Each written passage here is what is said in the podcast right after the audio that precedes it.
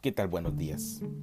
Espero que tengas un excelente domingo donde puedas disfrutarlo en esa compañía que seguimos con nuestras familias. Seguimos nuestras reflexiones en los caminos de la vida. Una pregunta que surge en estas reflexiones es, ¿puede practicarse la humildad? Por cierto, ser consciente de que uno es humilde implica no ser humilde. Usted quiere llegar a saber a dónde ha llegado, que escucha con el fin de alcanzar un estado especial, un lugar donde jamás se había perturbado, donde puede encontrar la felicidad plena, una bienaventuranza permanente. Solo existe el movimiento del aprender, y en eso radica la belleza de la vida.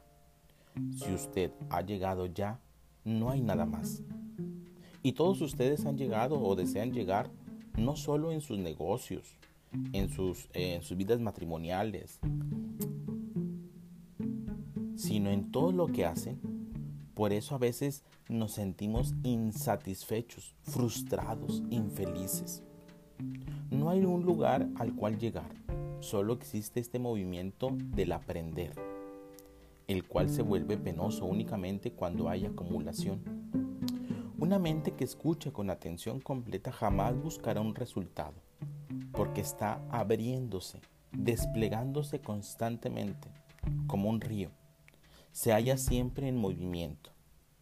Una mente así es por completo inconsciente de su propia actividad, en el sentido de que no hay perpetuación de un sí mismo, de un yo, que busca llegar a alcanzar un objetivo.